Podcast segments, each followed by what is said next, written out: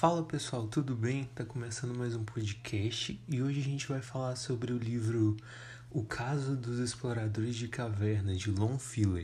E através de um bate-papo sobre esse livro a gente vai entender um pouco mais sobre o mundo normativo.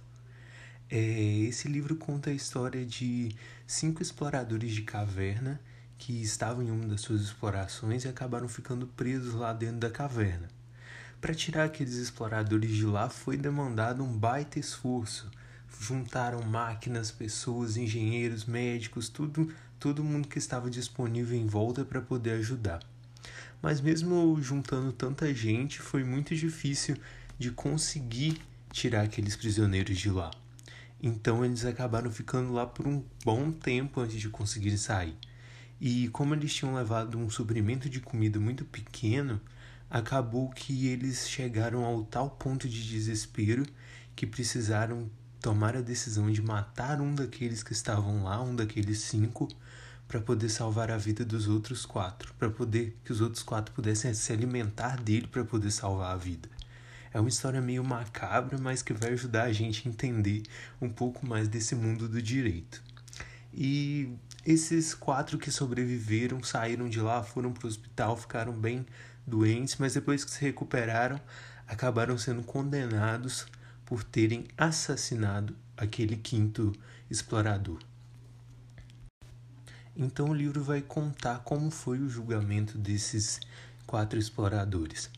Ele vai mostrar os votos dos quatro membros do júri e através desses quatro votos que o livro mostra, nós vamos entender um pouquinho sobre o mundo jurídico e nós vamos fazer uma análise, uma discussão sobre esse mundo normativo, as repercussões das relações interpessoais, institucionais, sobretudo as compreensões dos indivíduos na aceitação ou não, na crença e legitimidade das instituições estatais e no cumprimento das normas.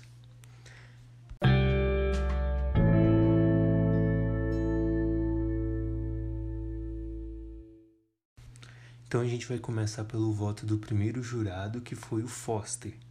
Esse voto do Foster ele vai falar muito sobre uma crítica à leitura literal da lei. O Foster ele tem uma opinião nesse voto dele de que a lei por si só não significa muita coisa.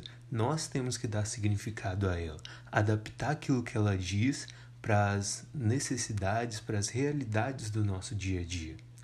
É, então a lei pode se adaptar sim àquilo que é naturalmente correto.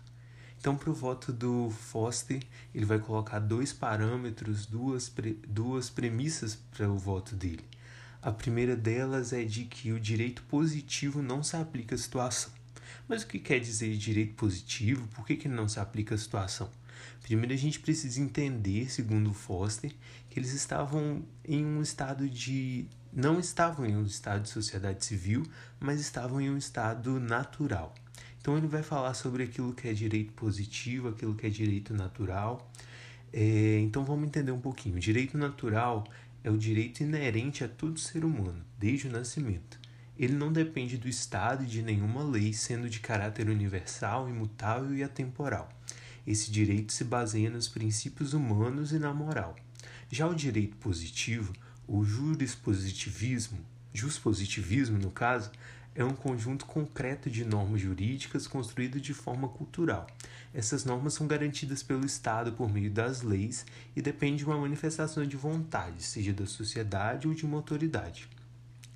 É, basicamente, o que o Foster vai dizer é que, como aqueles prisioneiros estavam dentro de uma caverna estavam numa realidade diferente do que a gente vive aqui fora, estavam passando fome, não tinham o que fazer, eles poderiam sim colocar como que uma lei própria para eles, através de um acordo que eles fizeram de sortear quem queria morrer para servir de comida para os outros, e assim aquilo que eles fizeram não incorreria num crime. É... Ele também vai dizer uma outra premissa para o voto dele, é de que a lei não deve ser interpretada de uma maneira tão literal mas sim de uma maneira sensata.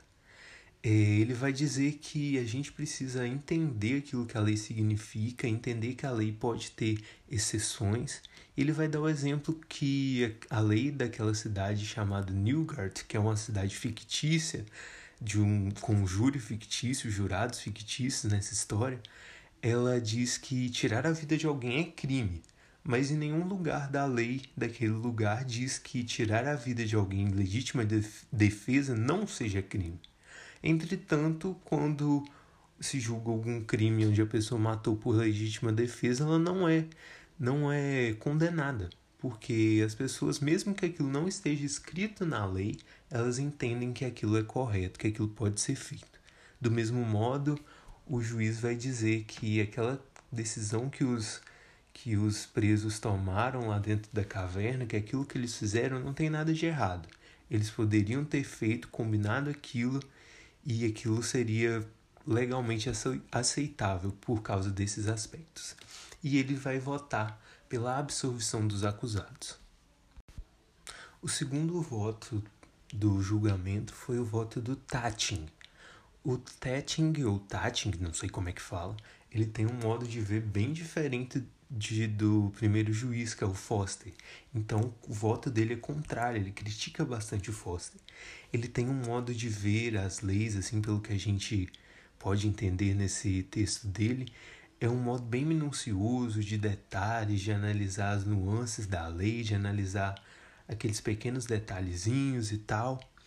É, então ele vai se debruçar, como o Foster falou que aquilo que eles fizeram lá dentro da caverna foi um contrato social que eles firmaram lá dentro, ele vai dizer, olha, como que eles firmaram um contrato social lá dentro, sendo que não tem tantas tanto amparo para que isso seja feito? Por exemplo, ele vai dar um exemplo. Se alguém estivesse lá dentro, dentro daquela sociedade que o Foster vai dizer que é diferente da daqui de fora, se aquela pessoa completasse 21 anos, que lá para eles é a maioridade, essa pessoa ficaria de maior lá dentro? Ela só ficaria depois que saísse. Então o Tetting ele vai colocar vários exemplozinhos, vários empecilhozinhos para dizer que aquilo que o Foster falou não é verdade, que eles não tinham direito de, de criar um novo sistema para si, que eles não tinham direito de ir contra a lei daqui de fora, a lei do lugar onde eles estavam. E então Tetting, tendo essa visão da lei, que a lei é soberana, que ela não pode ser mudada pela opinião dos outros ou pelo senso comum, ele vai votar, ele, ou melhor, ele não vai votar, ele vai resolver se abster de votar. Porque ele diz que, por um lado, ele vê que não há amparo legal para aquilo que aqueles homens fizeram, mas por outro, ele se vê inclinado a ficar do lado daqueles homens, a achar que aqueles homens fizeram não merece a pena de morte, que é o que eles iam levar. Então ele se abstém de votar. O terceiro jurado a votar é o Ken. O Ken, no voto dele, ele vai também exaltar a fidelidade à lei escrita. Ele também vai dizer que a lei não pode mudar de acordo com a opinião de alguns, de acordo com o senso comum. A lei é aquilo ali, ela deve permanecer aquilo que ela é. Ele vai fazer uma crítica também no voto dele ao presidente daquele tribunal porque o presidente do tribunal, lá na, naquilo que ele tinha escrito, ele tinha dado meio que uma orientação ao chefe do, do Poder Executivo para que, como ele gostaria, como esse, jurado, esse presidente gostaria que o chefe do Poder Executivo agisse acerca do caso. Ele gostaria que fosse atenuada a pena, que seria a pena de morte, para uma pena de seis meses de prisão. Então o Ken vai dizer que aquilo que que o presidente do tribunal fez foi uma inversão de poderes. Ele não deveria ter feito aquilo porque cada um tem que dar o seu julgamento próprio e não podemos basear nossa aquilo que a gente pensa naquilo que o outro pensa ou na sugestão do outro. É, além de criticar então o presidente do tribunal, ele vai criticar bastante o voto do Foster, que foi o primeiro jurado, também dizendo, né, com, assim como o voto anterior, que a lei não pode se mudar de acordo com aquilo que a gente quer. A lei é aquilo ali deve ser obedecida. Ele vai dizer que ele tem que deixar de lado a sua concepção de moralidade, agindo apenas baseado na lei. E ele também vai defender que a gente não sabe o propósito que a lei tem, ou seja, como disse o Foster, a lei pode ser mudada porque talvez ela tenha um propósito de que em determinados casos ela não esteja certa. Ken vai dizer que é o contrário. A lei ela, mesmo a gente não sabendo do propósito, é, a gente deve segui-la, não pode, a gente não pode querer mudá-la. Não querer mudá-la ao senso comum ou querer mudá-la aquilo que eu penso, que o outro pensa, aquilo que é considerado correto. Não. Para Ken, a lei é aquilo ali e assim ela deve permanecer. E também ele defende que se a gente cria exceções às leis que nós temos, as leis lá daquele lugar que dizia que era passível de pena de morte uma pessoa que matasse alguém, se eles ali naquele julgamento fizessem uma exceção àquela lei, depois no futuro outras, outras pessoas poderiam também usar dessa exceção para poder justificar outros crimes. Assim como dentro desse julgamento eles usaram vários exemplos de outros casos fictícios que aconteceram lá naquela sociedade para legitimar ou não a opinião de um ou outro juiz, assim ele vai dizer que aquele julgamento que eles estão fazendo ali pode ser que sirva para uma corrupção no futuro, para poder ver a lei de uma maneira mutável, de uma maneira adaptável. E não é isso que ele acredita e não é isso que ele acha que deve acontecer. Então o Ken ele vai acabar votando pela condenação dos acusados. Até então o, jura, o júri estava empatado, os votos estavam empatados, mas ainda a gente tem mais um, que é o voto do Randy.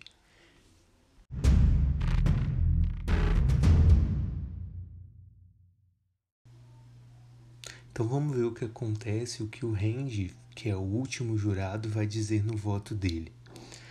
O Randy vai, vai destacar naquilo que ele diz o aspecto humano do governo e do judiciário ele vai dizer, eu estou aqui transcrevendo uma fala dele, que se referindo, falando para os outros juízes, é, dizendo: Nunca fui capaz de convencê-los, dizendo né, aos outros juízes que já tinham votado, de que o governo é um assunto humano e que os homens são governados não por palavras sobre o papel ou por teorias abstratas, mas por outros homens eles são bem governados quando seus governantes compreendem os sentimentos e concepções do povo, e são mal governados quando não existe essa compreensão.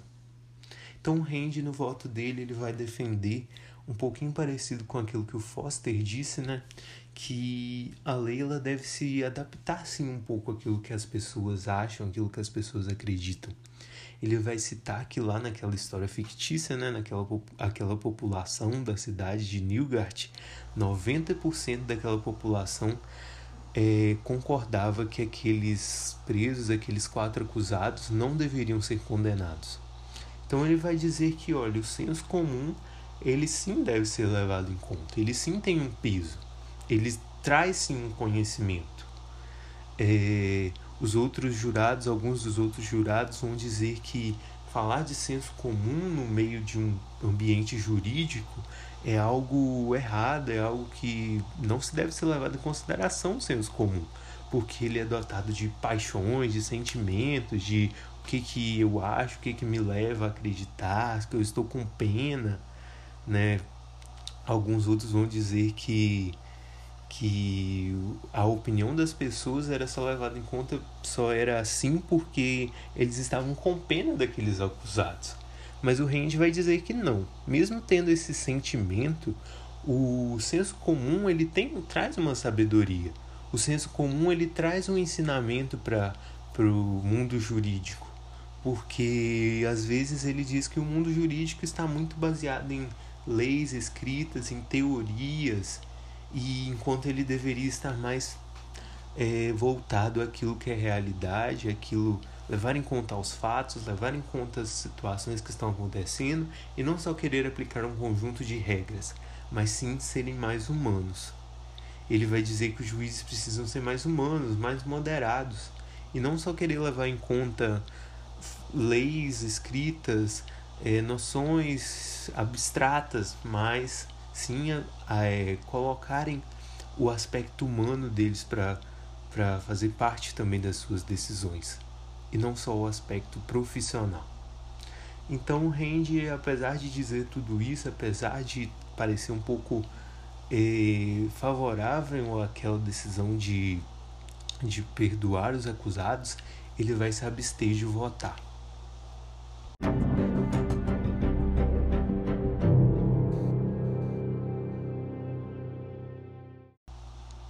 Então, assim terminou o julgamento dos quatro exploradores de caverna.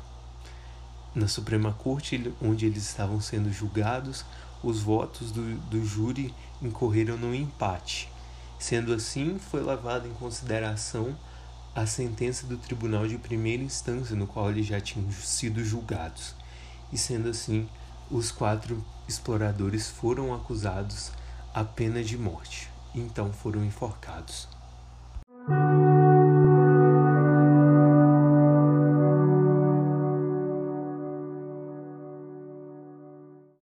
Então esse foi o podcast de hoje. Nós é, estudamos, batemos um papo sobre essa história tão interessante que desperta em nós uma opinião bem forte e que no final pode trazer até um pouco de, de tristeza para nós, até um pouco de aborrecimento por causa da decisão daqueles, daqueles juízes. Mas essa, essa história ela traz como principal aspecto um ensinamento muito grande para a gente acerca daquilo que envolve o mundo jurídico. E nessa história a gente pode ter uma reflexão bem legal sobre normas morais é, em contraste com as normas jurídicas. As normas morais elas são regras estabelecidas por convenção, isto é, combinadas entre as partes sem o auxílio de uma lei específica. Normas jurídicas seguem o oposto, são estabelecidas por regras jurídicas de uma determinada sociedade, baseando-se na legislação vigente na mesma. O... Vou citar aqui agora uma citação de Manuel Kant para a gente poder fechar essa reflexão, essa, esse bate-papo e entender um pouquinho do que, que esse texto traz para a gente falando de mundo jurídico. O Immanuel Kant diferencia o direito da moral da seguinte forma: Moral se relaciona com as condutas que respeitam o dever, o amor e o bem. Já o direito não se preocupa com os motivos que determinam e se relacionam com a conduta e sim com seus aspectos exteriores. Então, é, hoje a reflexão fica para a gente, o ensinamento que fica para a gente é: nós devemos saber diferenciar normas morais de normas jurídicas. Alguns daqueles jurados levaram em consideração mais as normas jurídicas, outros mais as normas morais, mas a gente entendeu que o direito, na verdade, é um pouco da mistura dessas duas para poder levar a justiça para cada julgamento. Muito obrigado por ouvir. Conto com você no nosso próximo podcast.